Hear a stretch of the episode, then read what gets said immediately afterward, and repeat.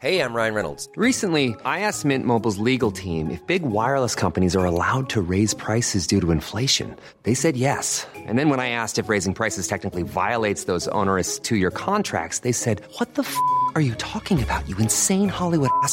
So to recap, we're cutting the price of Mint Unlimited from $30 a month to just $15 a month. Give it a try at mintmobile.com slash switch. $45 up front for three months plus taxes and fees. Promo rate for new customers for limited time. Unlimited more than 40 gigabytes per month. Slows. Full terms at mintmobile.com.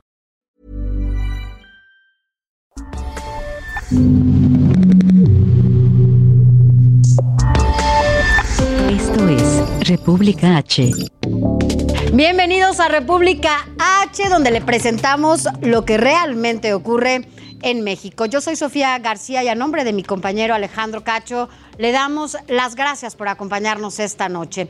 Hoy es jueves 10, 10 de febrero del 2022 y saludo sobre todo a quienes nos escuchan por el Heraldo Radio en los 32 estados de la República, en 75 ciudades y 99 frecuencias de AM y FM. También nos escuchan en Estados Unidos en las ciudades de Brownsville, McAllen, San Antonio, Houston y Chicago, también Atlanta y San Diego. Les recuerdo que nos pueden ver a través de estas imágenes por el canal 10.1 de TV Abierta y el 10 de Axtel, también de Total Play, el 151 de Easy y el 161 de Sky a nivel nacional. Así que arrancamos rápidamente. Mire, le voy a adelantar.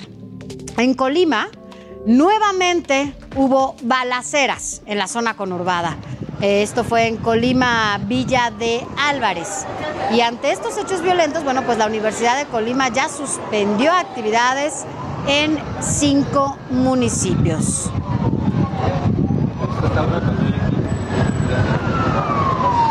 Y en Veracruz, en Veracruz, vámonos ahora hasta allá porque el gobernador Cuitláhuac García, bueno, pues perdió la compostura una vez más. Esto fue en una conferencia de prensa y además regañó a una reportera. ¿Sabe por qué? Pues porque no le gustó que le preguntaran por la tipificación del delito de ultrajes a la autoridad que él defiende muchísimo, pero más adelante le cuento lo, lo que pasó a detalle. Y bueno, pues mientras tanto, también en Puebla, vámonos ahora hasta allá, el Poder Judicial declaró ilegítimo el nuevo patronato de la Universidad de las Américas de Puebla, nombrado por el gobierno de Miguel Barbosa.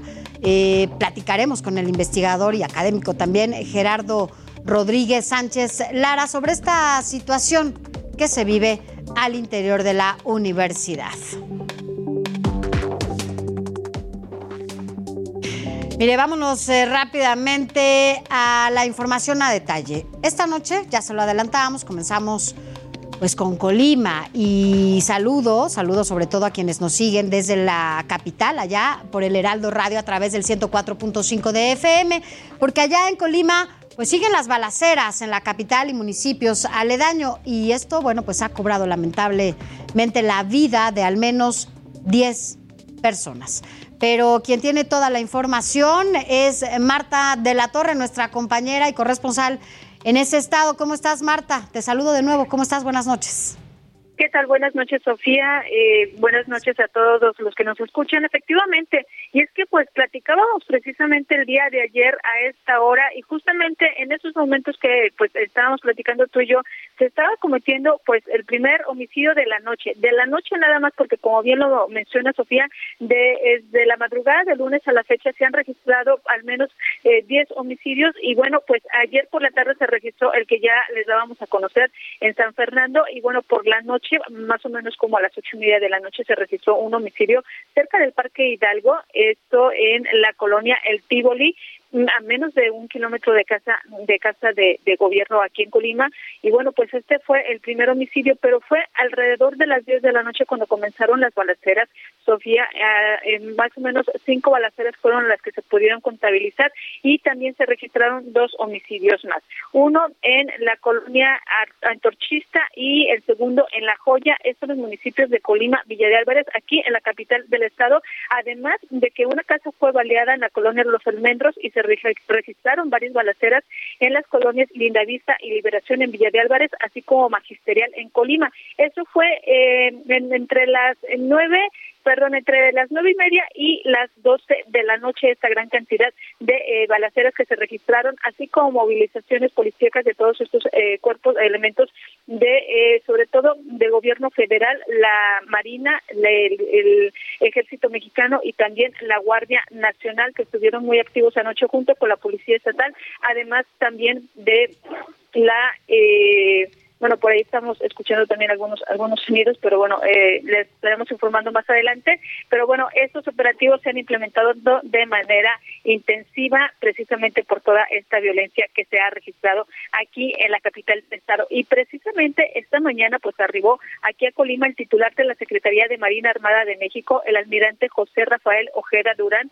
Y bueno, eh, posteriormente se dio a conocer en un comunicado que esta eh, visita lo hizo por instrucciones del presidente Andrés Manuel López Obrador, quien estuvo pues eh, de visita para encabezar las mesas de seguridad y sobre todo para eh, supervisar la toma de decisiones de todos estos operativos que ya les informábamos desde el día de ayer que estarían pues haciendo el reforzamiento de la seguridad ante los recientes hechos de violencia. Durante todo el día estuvimos viendo eh, filtros que eh, pues estuvieron operando en distintos puntos de la ciudad, se estaban moviendo en distintos puntos de la ciudad estos operativos para hacer revisiones, sobre todo de la, eh, bueno, no sé si escuchan, estamos escuchando. No, y eso, eso es lo que te iba a preguntar. Ah, estás hablando de ruidos y no sé a qué ruidos te refieres, si hay alguna nueva balacera o es parte del ruido que se está haciendo por estos autos o el operativo que se está implementando. ¿Qué está pasando, Marta? Mira, nos encontramos en una zona de la capital de Colima donde, bueno, pues estas eh, balaceras homicidios no se habían registrado en otros en días pasados. Sí, efectivamente, pues se escuchan eh, estas detonaciones que no te podría definir si son armas de fuego o son eh, pirotecnia, porque bueno, aquí en Colima también suele usarse mucha pirotecnia. No estamos en días festivos, pero sí eh, sería algo que te estaría eh, confirmando más adelante, Sofía. Estamos sobre todo pues muy cerca de lo que es la central de autobús, autobuses foránea son cuestiones que lo tenemos que verificar y es que es el ambiente que se vive aquí en Colima de estar haciendo tus actividades cotidianas principalmente en la noche comienzas a escuchar ruidos comienzas a escuchar detonaciones lo primero que hay que hacer es resguardarse y posteriormente pues saber eh, buscar información para ver pues, qué es lo que está ocurriendo. resguárdate Marta y esperemos a que todo pase y si te parece eh, antes de terminar, nos enlazamos contigo para que nos digas qué fue lo que qué, qué, está pasando en estos momentos, pero por lo pronto, bueno, pues tienes que asegurarte y tienes que estar bien, ¿vale? Claro que sí, estaremos informándoles en unos momentos más, Sofía. Gracias, gracias Marta de la Torre en estos momentos hablando con nosotros y se escuchaban estas detonaciones, así que bueno, más adelante hablaremos con ella, por lo pronto tiene que, eh, bueno, resguardarse para que no corra ningún riesgo. Son las 8 de la noche ya con 7 minutos. La entrevista en República H. Mire, y en más tiempos, eh, en más, mm, bueno, temas de, violencia, vámonos ahora hasta Michoacán. Porque, mire, además saludo primero a quienes nos escuchan a través de, del 1240 de AM, allá en la ciudad de Morelia. Porque, mire, a lo largo de toda esta semana, aquí en República H, le hemos informado sobre la llegada de autoridades federales a los municipios de Aguililla, Buenavista, Cualcomán y Tepalcatepec.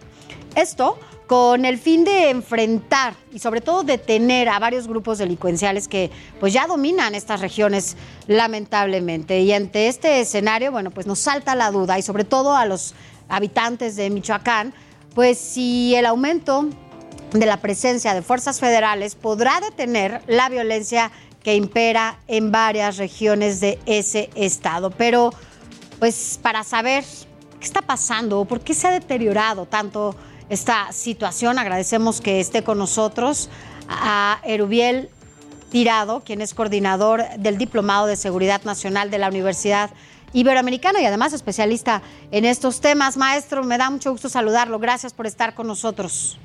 Eh, buenas noches, Sofía. Un, saludo para usted y su auditorio. Muchas gracias. Gracias. Maestro, bueno, pues eh, sobre todo em, saber y preguntarle por qué, eh, sin importar la presencia de fuerzas federales, hablamos ya del ejército, de la Guardia Nacional y de Policía Estatal, por ejemplo, en el caso de Michoacán, pues la violencia se ha incrementado en lugar de que disminuya y esto, bueno, pues de alguna manera pueda dispersar, ¿no? Esta situación. Creo que es bastante pertinente el cuestionamiento que usted hace, precisamente porque uno hubiese pensado como, como ocurría hace, pues en el pasado reciente, con los operativos policiales militares, y ya después fueron eminentemente más militares como, como en el actual sexenio, que la, el, la mera acción presencial de las fuerzas de seguridad eh, contenía la violencia, ¿no? Este, lo que estamos viendo aquí, eh, y bueno, ya el, relato que acabamos de escuchar de Colina es estremecedor y comprueba que pues no basta precisamente de la, la, la presencia de las fuerzas este, tan eminentemente militares para contener la violencia. A lo mejor en el pasado reciente se veía este comportamiento y, pues era momentáneo y después resurgía la violencia con, pues, con más fuerza. Y, y, se había formado un patrón en este sentido, ¿no? Y que eso eh, precisamente llevó a las, a las autoridades del actual gobierno a, supuestamente a cambiar la, perspectiva de, de la de estas acciones, ¿no? Eh, primero obviamente con una acción o más bien con una con una baja en la, en la actividad de, de, contención de la violencia. Cuando esta se mostraba, evidentemente, con una con una, un comportamiento más bien reactivo, eh, pues mandar fuerzas este, federales, que, repito, ya no podemos hablar de, operativos policiales militares eh, de nivel federal, sino son evidentemente ya son totalmente militares, porque la Guardia Nacional es un cuerpo paramilitar. Entonces, en ese sentido, pues, no ha bastado esta, esta acción, la, presencial de, de, las fuerzas de seguridad, y la violencia sigue. Ahora, perdón que lo interrumpa, esto también tiene mucho que ver con la seguridad estatal, pues evidentemente depende de los elementos de seguridad estatal, ¿no? No siempre, o es un trabajo también en conjunto, sí, con las fuerzas federales, con el ejército y ahora, bueno, la Guardia Nacional. Sin embargo, tendría, tendría que estar la seguridad estatal, ¿no? No rebasada a partir de las estrategias que ellos tengan y de sus elementos, ¿no? Bueno, eh, es, eh, creo que eh, también es bastante eh, eficaz este, este cuestionamiento porque en efecto si, si la violencia es estrictamente eh, de origen de la criminalidad de la criminalidad ordinaria local pues evidentemente corresponde a las fuerzas locales no solamente su contención, la prevención, la contención o la persecución de los delitos. Pero aquí estamos hablando, por ejemplo, en, el, en el caso de, de Colima o en el caso de Michoacán, de, de una de una realidad mucho más compleja, donde entreveran o se mezclan tanto comportamientos delincuenciales del orden común, que obviamente deberían eh, comprender a la, a, la actividad de las, autoridades locales, pero también actividades que tienen que ver con el orden federal, ¿no? El uso de armas de fuego que son exclusivos del ejército o, o la la, la, la ocupación de, de zonas federales, de administración federal, como son las casetas de cobro de, autopistas federales, o bien este el, en el caso de Colima es evidente que ahí tiene que ver mucho eh, la, la, cuestión estratégica de ser una puerta de entrada y salida de, de precursores químicos para la producción de metanfetaminas, ¿no? Es decir, es mucho más complejo. Entonces, evidentemente, eso nos, nos lleva a la, a la, a la realidad de, de, una pues buena coordinación entre autoridades eh, federales y, locales, y que precisamente estas mesas de seguridad que, que hay en, a lo largo y ancho del país, tanto a nivel local y obviamente la federal, la que encabeza el presidente todas las mañanas, pues tiene que ver precisamente con con medir este pulso y determinar las acciones. Lo que estamos viendo en ese sentido, pues aquí ya, ya podemos hablar de, de una primera conclusión en dos vertientes. Uno, el esquema de, de tratamiento de los temas de seguridad para definir acciones, pues no están sirviendo. Segundo, el, Sí. sea, no están sirviendo que no le tienen miedo al ejército. No, ya lo, ya lo demostraron. ¿no? Entonces, e- e- ese es el punto. Este, eso pues, nos lleva a, plantear una hipótesis, lo hago como, como una cuestión de análisis de trabajo, de que si esto es, es el producto también de, de una de un planteamiento gubernamental de, de emisiones, de bajarle a la actividad de contención y de represión este, estatal, eh, me refiero más bien eh, en términos legítimos del uso de la fuerza para perseguir criminales, ¿no? Sí. Este, y contener la violencia. Eso obviamente puede tener algo, a- a- a- en- pues, lo planteé como hipótesis, como factores de, de esta situación que podría responder la- a, a su pregunta. ¿no?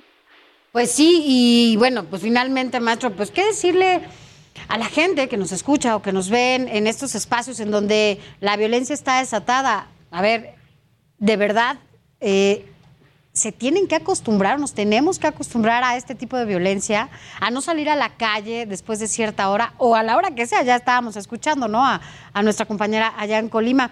Este, ¿qué, ¿Qué podemos hacer como sociedad para que esto no nos siga golpeando de esta manera, no? Primeramente, como, como ciudadanos, evidentemente lo primero que tenemos que hacer es, es, este, no dejar de, de no acostumbrarnos ni a la violencia y tampoco a la pasividad o a la ineficiencia de los de las autoridades, trátese de las autoridades locales o de las autoridades federales, ese es el punto.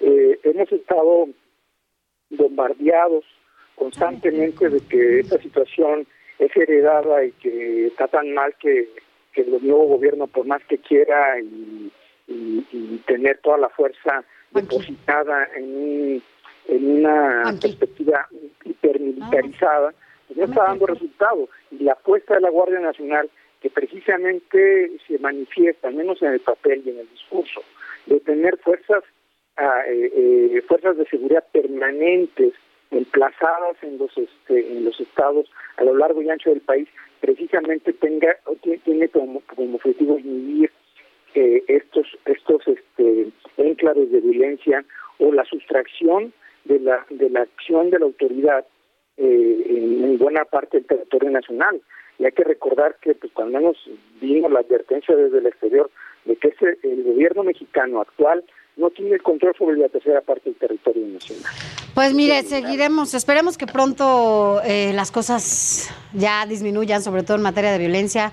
Lo decimos porque sí queremos que la gente y todo mundo podamos ir recuperando nuestras calles, ¿no? Y que, bueno, pues esta presencia cada vez más fuerte y robusta de las fuerzas federales acompañadas de las policías estatales, pues haga que, que esto por lo menos tenga un control para que recuperemos nuestros espacios. Maestro Erubiel Tirado, coordinador del Diplomado de Seguridad Nacional en la Universidad Iberoamericana, gracias por haber estado con nosotros. No, yo le agradezco a usted y, y evidentemente reitero, lo primero es eh, exigir que, que estas cosas funcionen, ¿no? Y que no nos repitan las mismas fórmulas que ya hemos visto en el pasado.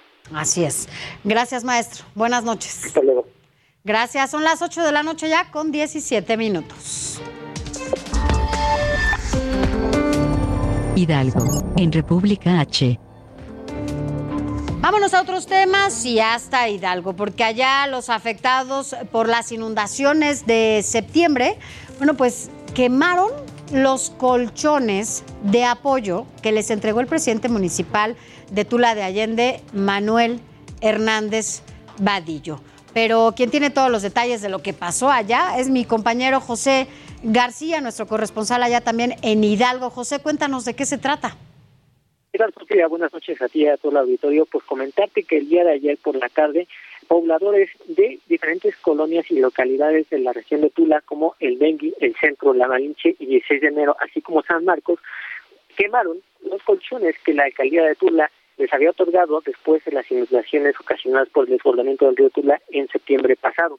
De acuerdo con los damnificados, que forman parte de la gran asamblea de afectados de Tula, cerca de 50 colchones que les entregaron las, autoridades municipales habían sido forrados hasta cuatro veces y que ya habían sido reutilizados en varias ocasiones. De acuerdo con los manifestantes, estos colchones ya tenían incluso residuos fecales, así como algunos animales como piojos y chinches, por lo que solicitaron a las autoridades que les entregaran material de calidad y que no únicamente les entregaran este tipo de productos. De acuerdo con las autoridades, eh, cada uno de los colchones tuvo un precio de 1.281 no, pesos, bueno. pero eh, únicamente el armado de estas piezas tuvo un valor de apenas 100 pesos. Pues Entonces, eso fue lo que provocó la inconformidad de los pobladores. Sin embargo, las autoridades municipales repelieron a la población Ya. y fueron eh, retirados por parte de las policías locales. Es la información que tenemos hasta el momento. Bueno, pues qué mal, qué mal que los hayan quemado. José García, gracias por tu reporte. Muy buenas noches. Gracias, buenas noches. Buenas noches. Oiga, yo tengo que decirlo porque además es un día muy, muy especial aquí en estas instalaciones. Es un día muy importante para todas y todos nuestros compañeros, compañeras, todos los que conformamos el Heraldo Televisión. Hoy estamos de manteles largos al cumplir dos años de transmitir por televisión abierta aquí en República H, al igual que pues el resto de los programas que integran la barra informativa del Heraldo TV, pues estamos muy muy felices, agradecidos y sobre todo porque lo podemos celebrar junto con usted.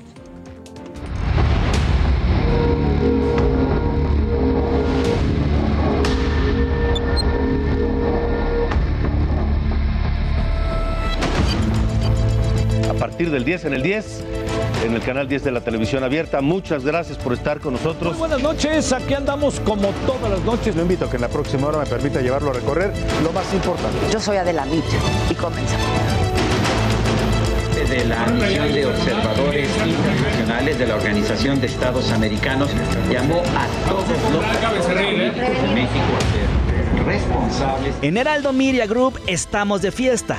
Se cumplen dos años desde que la señal de Heraldo Televisión llegó a todo el territorio nacional y más allá de sus fronteras, llevando los sucesos más relevantes que acontecen en nuestro país de manera veraz y oportuna. Y nos vamos al otro lado del mundo. Hemos llegado a millones de hogares a través de nuestro reconocido grupo de comunicadores y expertos para que a diario estés bien informado. La información más relevante, los temas nacionales, internacionales. El Partido Acción Nacional criticó el paquete económico para el próximo año. ¿Cómo está plantado México? ¿Cómo vamos a jugar en este nuevo mundo? Fue un 10 de febrero, pero de 2020, cuando la barra programática de Heraldo Televisión migró a la señal abierta a través del canal 10, una señal más amplia, diversa e incluyente. ¿No me crees? ¡Mira esto! Se abre una nueva señal para todos, señor. Hemos estado en las coberturas más importantes. Te hemos informado sobre los hechos que han simbrado a nuestro país. Gracias por esta comunicación. En estos momentos está temblando aquí en la capital del país. También te hemos entretenido con creatividad y dedicación. Estamos en GastroLab y estoy de fiesta porque todos mis amigos chefs nos acompañan. ¿Por qué no creamos juntos un nuevo platillo aparte del que yo ya traía en mente? Es tan fregón este programa que otros medios están tomando el mismo concepto y usándolo como suyo. En las calles te hemos llevado a conocer los rincones de nuestro México y juntos denunciamos aquello que nos aqueja como ciudadanos. Que es una burla, que es doloroso. Este lugar fue el búnker del poder. Hoy Heraldo Televisión está consolidada como una de las televisoras de alcance nacional más importantes de México y por supuesto, a través de nuestros programas, entrevistas, reportajes y coberturas especiales, te seguiremos llevando lo que es noticia. Recuerda que nos encuentras en el área metropolitana de la Ciudad de México en el 10.1 de televisión abierta, el 10 de Easy, además del 10 de Total Play, en cobertura nacional en 151 de Easy, 161 de Sky, además del 606 de Star TV. El camino aún es largo, sin embargo, nuestra dirección nos lleva a seguir dando lo mejor de nosotros cada día, en cada espacio. A dos años de haber iniciado este viaje, queremos agradecerte por tu preferencia y dejarnos informarte solo como nosotros sabemos hacer.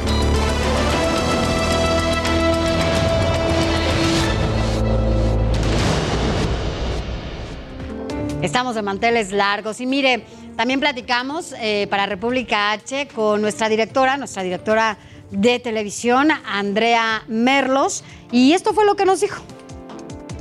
Dos años de estar en televisión abierta porque tenemos ya tres, ¿no? Este, de, cuando iniciamos el proyecto precisamente con tu equipo, con Alejandro Cacho, con Jesús Martín Mendoza, que nos veíamos en live vía el Facebook en la plataforma de heraldo.com cuando andábamos ahí haciendo los pininos como grupo de ir creciendo y míranos ahora. Televisión abierta, Easy, Sky, y pues son dos años del trabajo de todo el equipo.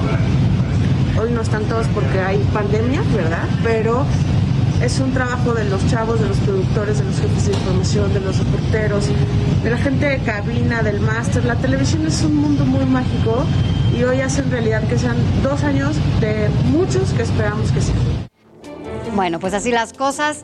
Andrea Merlos eh, justamente anda aquí por los pasillos porque, bueno, pues estamos en esta, en esta celebración. Gracias. Esto no hubiera sido posible sin ustedes del otro lado de la pantalla y para nosotros, bueno, pues es...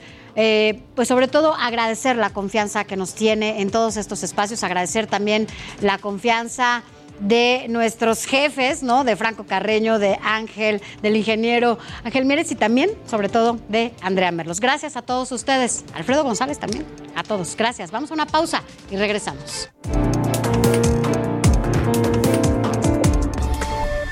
Regresamos. República H. Con Alejandro Cacho.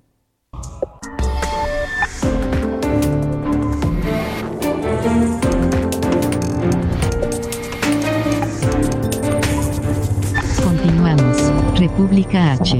Con Alejandro Cacho. Puebla. En República H. Gracias por continuar con nosotros. Mire, allá en Puebla, la rectora interina de la Universidad de las Américas en Puebla, Cecilia Anaya Berríos, calificó como simulación y engaño al nuevo patronato impuesto por el gobierno del estado para que el campus retome, así lo dijo ella, lo más pronto posible las clases. Declaró que lo que se arrebató ilícitamente debe ser devuelto legalmente para retomar las clases como lo dicta la ley. Y bueno, pues sobre este tema, las y los legisladores federales del PAN, PRD y Movimiento Ciudadano eh, pidieron ya al gobernador de Puebla, Miguel Ángel Barbosa, frenar el conflicto y liberar el campus de la Universidad de las Américas en Puebla. En el documento expedido por la comunidad estudiantil, académica y administrativa, se exige el cumplimiento inmediato de las resoluciones judiciales emitido por el juez 24 civil de la Ciudad de México, que ordenan la restitución del campus al patronato legítimo encabezado por la señora Margarita Jenkins de la ANDA y a la administración de la doctora Cecilia Anaya Barrios, quien es, como se lo mencionaba, la rectora interina de esta universidad. Pero bueno, para hablar, para hablar de todo lo que está pasando, sobre todo a partir de también de la renuncia de Ríos Peter el día de ayer, agradezco que esté con nosotros a Gerardo.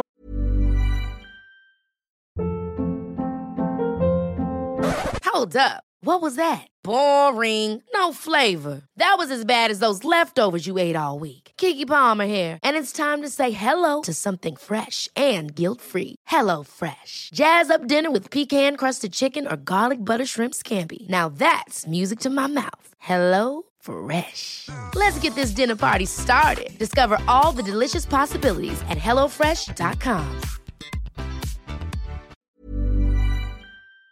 Rodríguez Sánchez Lara, que además es de casa, Gerardo, eres de casa, eres columnista de eh, esta casa editorial y también eres coordinador académico del Centro de Estudios sobre Impunidad y Justicia de la Universidad de las Américas Puebla.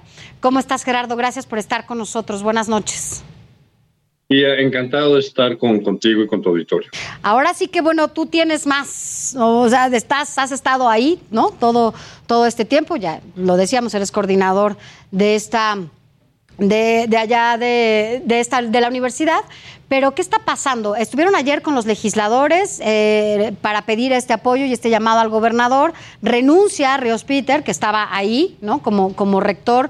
¿Qué ha pasado, ¿no? Después de toda, pues de todo esto que se dio en tan poco tiempo. Gracias, Sofía, por, por ese espacio.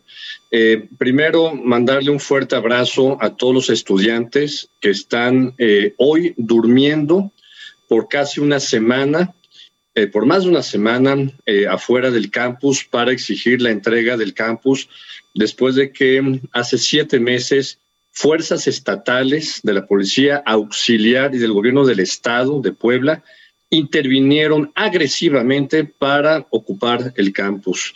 Eh, el día de ayer estuvimos en la Cámara de Diputados, agradecemos muchísimo que eh, Movimiento Ciudadano, el PRD, el PAN, se sumaron a esta convocatoria para exigirle al gobierno del Estado de Puebla que saque las manos de este conflicto que, que, no le corresponde.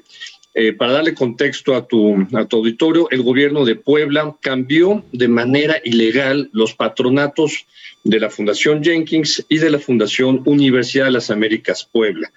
El gobernador, a través de la Secretaría de Gobernación, impuso a gente ajena, abogados de la Ciudad de México que no conocen la realidad de la Ciudad de México para extorsionar, para extorsionar a nuestras autoridades y quitarnos nuestro campus. Es una expropiación lo, lo que estaban tratando de hacer. Afortunadamente, Sofía, todos los laudos eh, federales, todos los exhortos, ya tenemos una suspensión definitiva para que el campus sea devuelto a las autoridades legales antes de la toma armada del gobierno del estado de Puebla, eh, que intervino el 29 de junio del año pasado. Esa es la situación. Todos, eh, todos los exhortos de los jueces federales van en favor, pero los jueces locales del estado de Puebla se están haciendo absolutamente, permítanme la palabra, patos, son los irresponsables, debe haber corrupción con el gobierno del estado de Puebla, que no, eh, que, no han permitido, que le han dado la vuelta jurídica, chacanadas con estos abogados de la Ciudad de México, Sofía. Ahora, ¿qué sigue, eh, Gerardo? Ya tienen todas estas suspensiones, vaya, todo ha sido a favor, ¿no? Incluso de, de los propios estudiantes, de los, de los académicos. ¿Cuándo crees que puedan ya reingresar a las aulas y retomar la vida normal, ¿no? Para las, los estudiantes, para ustedes, en este, bueno, pues ya nuevo ciclo escolar, ¿no? Sería irresponsable de mi parte dar una fecha, pero, pero siguen saliendo. Ayer, ayer y hoy siguen saliendo laudos federales eh, a favor de ya de la restitución del campus para doctora eh, Cecilia Naya Berríos, nuestra rectora interina. Entonces puede ser en cualquier momento o esperarnos a que eh, ya tome la decisión el gobierno de Puebla, el secretario de Educación, la secretaria de Gobernación, que se comprometieron ya, porque la Junta de Asistencia eh, Privada, las fundaciones de Puebla, depende, aunque sea un organismo autónomo supuestamente, depende de la secretaria de Gobernación, Ana Lucía Gil. Hay que decirlo con toda claridad. Ellos tienen que entregar el campus como lo recibimos como, como, como, lo entregamos, porque nos lo quitaron. como se los quitaron. Antes del 29. Tiene que entrar a documentar un, eh, con nuestros abogados, con la rectora. Ellos tienen que entregarnos, porque eh, esperamos que no haya habido sustracción de los libros de la biblioteca, de nuestras propiedades, de nuestros libros, de nuestros cubículos, eh, de los laboratorios, de las computadoras, la colección de arte de la universidad, que es espectacular. No, bueno, entonces tendrán que ingresar justo con un equipo que vaya revisando toda, básicamente hacer un inventario de todo lo que estaba, porque bueno, pues si faltan cosas también, Gerardo, bueno, ese es otro tema y eso, bueno, pues también tendría que haber seguramente algunas denuncias o bueno, yo no sé cómo tendría que actuar la, la universidad si es que hay este tipo de faltantes, ¿no? Claro, este, por eso es que este patronato es purio y el señor Reos Peter, que no tengo el gusto de conocer, me trató de buscar, pero por supuesto que la lealtad absoluta y la dirección de la doctora Cecilia Naya Berríos y en su momento el doctor Luis Ernesto Derbez han guiado a la universidad para que sea una de las instituciones privadas de excelencia, no solamente de México, sino de América Latina. Entonces, estos individuos que ingresaron a, las, a las, oficinas del doctor Derbez, de, de otros vicerrectores, pues tendrán que rendir cuentas si falta un papel. Ahora, dime una cosa, Gerardo, ahora que tomas, tocas el tema de, Luis Ernesto Derbez, que es el ex rector, ¿no? Y quien estaba ahí justo cuando toman las instalaciones. Él sigue en este proceso, ¿no? Lo siguen buscando. El doctor Luis Ernesto Derbez es perseguido político por el gobierno del Estado de Puebla. Entonces, por supuesto, pidió licencia para defenderse legalmente. Nosotros esperamos que el doctor Luis Ernesto Derbez pueda tener todas las garantías legales para retornar a la universidad, por supuesto. ¿Ustedes lo apoyarían?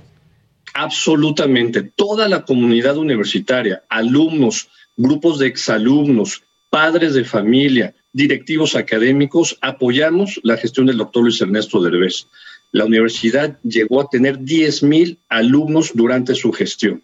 Por supuesto que hemos tenido una merma después de la situación irresponsable del gobierno del Estado de Puebla.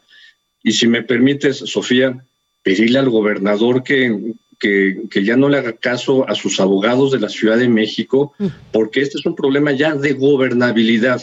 El viernes de la semana pasada, Sofía, marchamos más de 5 mil alumnos, profesores, administrativos, sindicalizados, que esperamos regresar al campus exigiendo la salida inmediata de este conflicto del gobierno del Estado de Puebla. Le conviene a él. Sí, además estamos no hablando... Estamos hablando de la educación, o sea, por Dios, no, no, no, o sea, que se resuelva lo que se tenga que resolver, ¿no? Porque, bueno, seguramente hay cosas que se tienen que resolver, eh, y, pero que no afecten a las y los estudiantes, ¿no? Que no afecten esta parte que es importante. Finalmente, Gerardo, decirte, tú me dices que te buscó Ríos Peter, ¿para qué los estaba buscando? Supongo que estaba buscando a todos por separado. A los dos días que, que, que ingresó de manera ilegal al campus, buscó a varios profesores. Eso, eso y alumnos, eso lo vimos mucho como acoso político, laboral, ¿no? Él, él, nunca ejerció un solo peso, no firmó una sola acta eh, administrativa, escolar, académica. Este fue, fue lamentablemente usado este, por el gobierno de Barbosa y por los abogados que, que me reservo sus nombres, sus nombres, pero todos sabemos por las investigaciones que han salido en medios nacionales, ¿no? Pues que lo utilizaron. Eh, tengo magníficas referencias de él por, sí. por, muchos amigos en la política. Entonces, y creo que tomó una buena decisión, ¿no? Al renunciar y decir, bye, que se resuelva esto, porque yo ya, ¿para qué? Como, como lo dices, Yo ¿no? creo que sí. Yo creo que sí, Sofía. Yo creo que sí. Este, le deseamos mucho éxito en sus futuros proyectos académicos, pero yo creo que pues él tendrá que también eh, este, la, la, la, historia, porque este, claro. este, es un movimiento universitario histórico. Así es. La historia lo juzgará y esperemos que también eh, juzgue con esa misma vara a todos los políticos del gobierno del Estado de Puebla, del Poder Judicial del Estado de Puebla, Héctor Sánchez, el presidente del Poder Judicial en el Estado de Puebla, tienen que responder frente a la ilegalidad. De sus jueces locales. Sofía, gracias. Perfecto. Pues nosotros vamos a estar al pendiente y bueno, danos la buena noticia, ya lo sabes, además es tu casa, ¿no? Es tu casa editorial. Eh, danos la, la, buena noticia cuando ya puedan ingresar los estudiantes a las aulas y bueno, retomar por lo menos esta normalidad adentro de su salón de clases. Por lo pronto, muchas gracias Gerardo Rodríguez Sánchez Lara por haber estado con nosotros. Muchas gracias por la solidaridad del Heraldo de México con la UDLAP. Al contrario, gracias. Gracias a ti. Y bueno, son las 8 de la noche ya con 41 minutos. Durango, en República H. Vámonos hasta Durango y allá aprovecho para saludar a quienes nos siguen por el Heraldo Radio La Laguna a través del 104.3 de FM. Mire, vámonos hasta allá porque vea esta historia. Clientes de un banco en Gómez Palacio acusan al gerente de estafarlo con 30 millones de pesos. O sea, el gerente estafaba a, los usuarios de este banco. Pero quien tiene toda la información y toda la historia es Ignacio Mendívil. Cuéntanos de qué se trata esta literal, esta estafa allá en Durango desde un banco. ¿Cómo estás, Ignacio? Buenas noches. ¿Qué tal? Muy buenas noches. Me da mucho gusto saludarte y a ti y a todo el auditorio desde las tierras gélidas de acá de Durango. Durango y efectivamente allí en Gómez Palacio Durango se ha presentado pues eh, varios defraudados y es que eran clientes, amigos, conocidos de este gerente, quien él les dijo que pues para poder él ir escalando dentro de la organización de este banco, pues eh, requería colocar créditos y que bueno, pues se los dieran a él y él se los devolvía y así él tenía movimiento en las cuentas que él pudiera ir gestionando.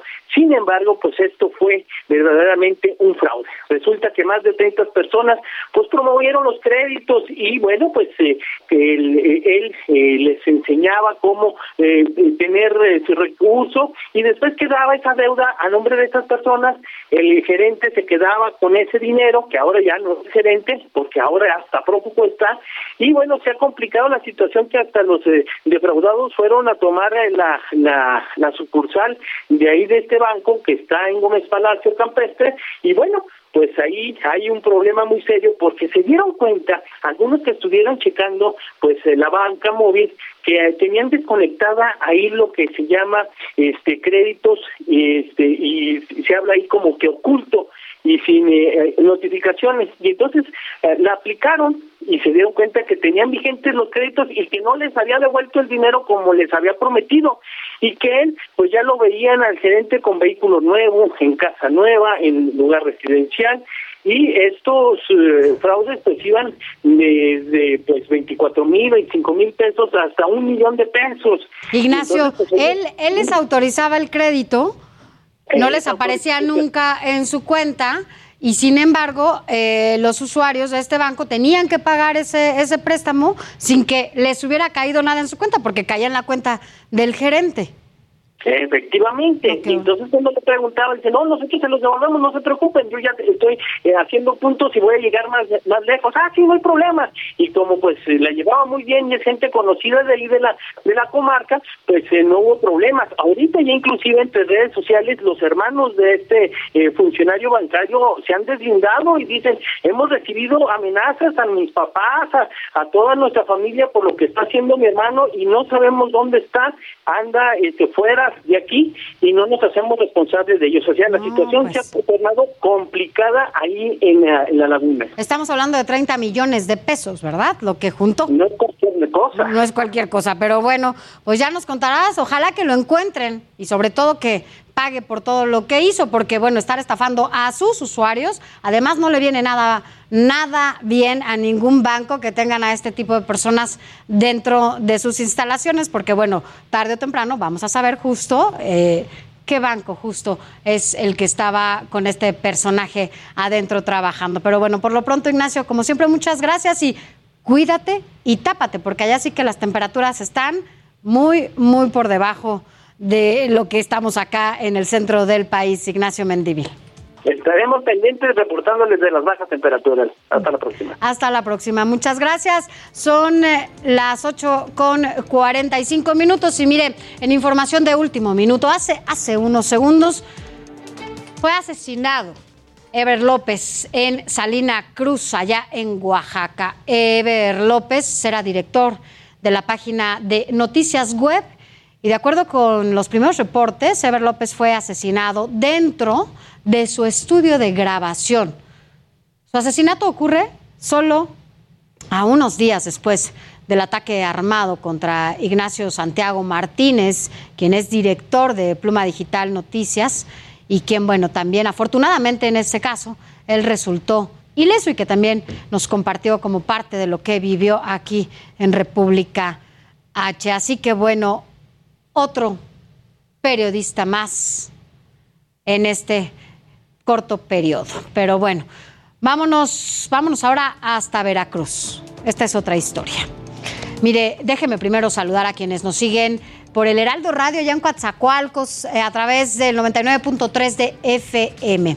Le voy a contar, seguramente los que nos escuchan y nos ven por allá por Veracruz van a, saber de qué les estoy hablando, pero es que ahora resulta que el gobernador Cuitlagua García perdió totalmente la compostura durante una conferencia de prensa.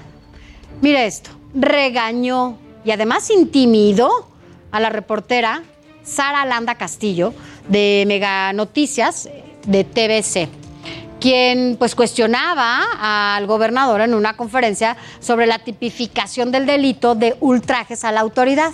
Y es que hay que recordarlo porque tanto legisladores locales como activistas buscan echar abajo este delito que ha llevado a la cárcel a más de mil habitantes de Veracruz. Esto el año pasado, en el 2021. Sin embargo, pues Cuitláhuac García eh, defendió que se mantenga vigente, se enojó y solamente estuvo pues sí estuvo agrediendo a la, reportera, hay que decirlo. Y para que vea, y usted me diga si no, vamos a escuchar al gobernador Cuitláhuac García. Sí las hay. Eh, Dime quiénes. No le puedo dar nombres al respecto, pero bueno. Ah, entonces, pues no sé, entonces no- abogados- entonces no digas. Hay, hay, hay abogados que han incluso este, mencionado. Sí, pero a ver, a ver, hay abogados que están defendiendo a los delincuentes este, de la delincuencia. ¿Tú abogas por ellos? No, no, no, ahí sí no lo sé. No, ah, está- bueno, le pero me estás diciendo abogados. Dime los cuáles, los que están defendiendo a los delincuentes. Yo no lo sé, ahí sí no puedo decir si están defendiendo o no. Yo nada más le pregunto. Ve, ve- ve qué papel estás jugando como medio. Ve qué papel estás jugando como medio. Y esto la sociedad lo tiene que saber. ¿De qué medio me dices que eres? Soy de Mega Noticias. De Mega Noticias. Ve, ve qué papel estás jugando como medio. Solo le estoy preguntando. No, es que la con sociedad, todo sí- respeto, vea, yo, yo con todo respeto la, digo a la sociedad, la sociedad tiene que darse cuenta qué papel juega un medio, porque informas a la sociedad o no. por eso le pregunto Ahora, a usted. por eso, por eso, ¿informas a la sociedad o no? Sí, por eso le pregunto, las Pregunto, dudas que hay. pregunto a ti, ¿es tu derecho malinformar a la sociedad? Baja California, en República H. Mire, ahora vámonos hasta Baja California porque allá avanzan las investigaciones por el asesinato de la periodista Lourdes Maldonado. Esto allá en Tijuana, Baja California. Por eso Andrés Manuel López Obrador, el presidente de México, bueno, dio a conocer la detención de tres presuntos responsables de este crimen. Escuchemos. De que ya se detuvieron a las personas que presuntamente asesinaron a la periodista que hace unos días. Lourdes eh, Maldonado que perdió la vida en Tijuana que la asesinaron en Tijuana. Entonces eh, ya se avanzó eh, en esclarecer este crimen. Y mire, los detenidos fueron trasladados a la penitenciaría de la mesa, donde un juez de control va a definir su situación jurídica. Y aunque los tres hombres fueron aprehendidos en flagrancia de otros delitos, ya se solicitó la orden de aprehensión que corresponde al asesinato de Lourdes Maldonado.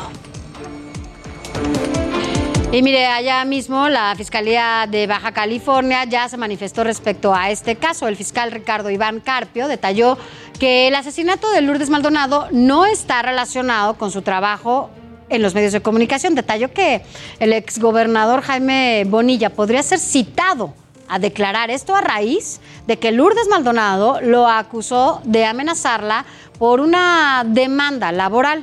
Y también afirmó el fiscal que ya tienen información sobre los autores intelectuales, pero mantendrán los detalles con reserva.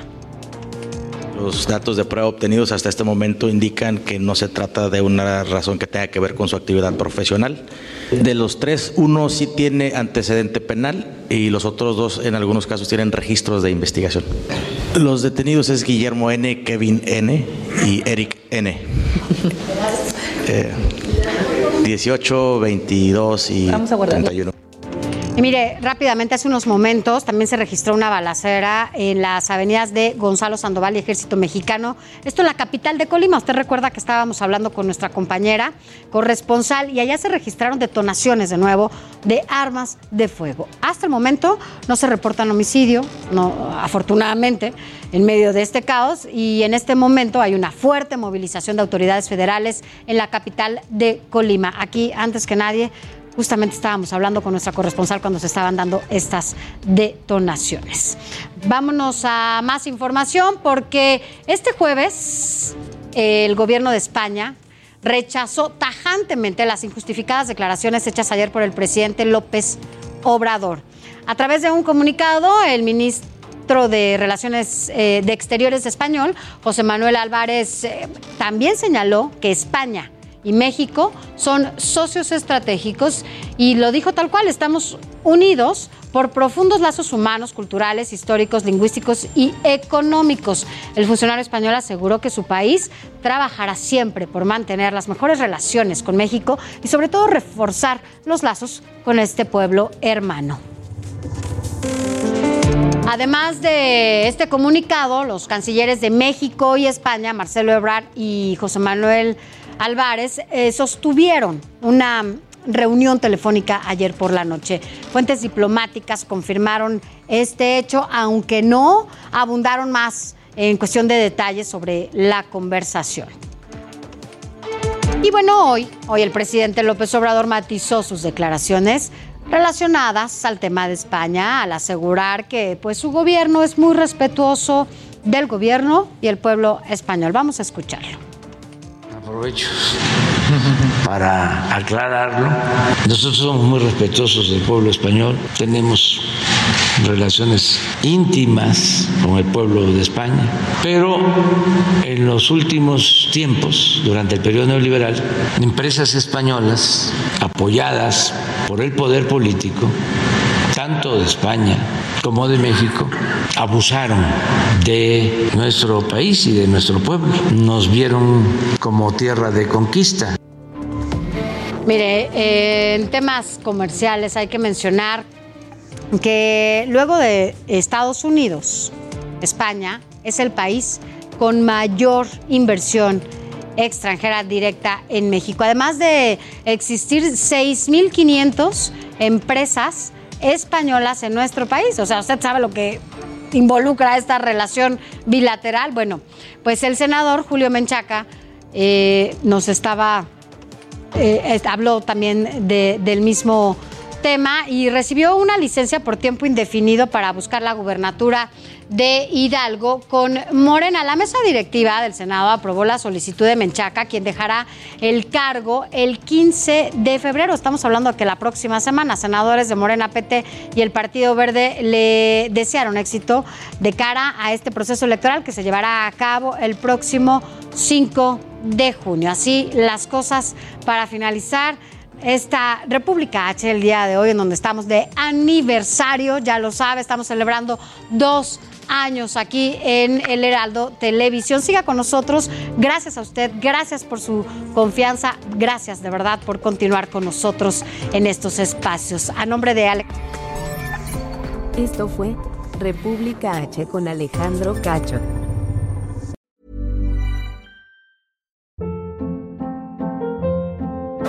Hold up. What was that? Boring. No flavor. That was as bad as those leftovers you ate all week. Kiki Palmer here, and it's time to say hello to something fresh and guilt-free. Hello Fresh. Jazz up dinner with pecan-crusted chicken or garlic butter shrimp scampi. Now that's music to my mouth. Hello Fresh. Let's get this dinner party started. Discover all the delicious possibilities at hellofresh.com.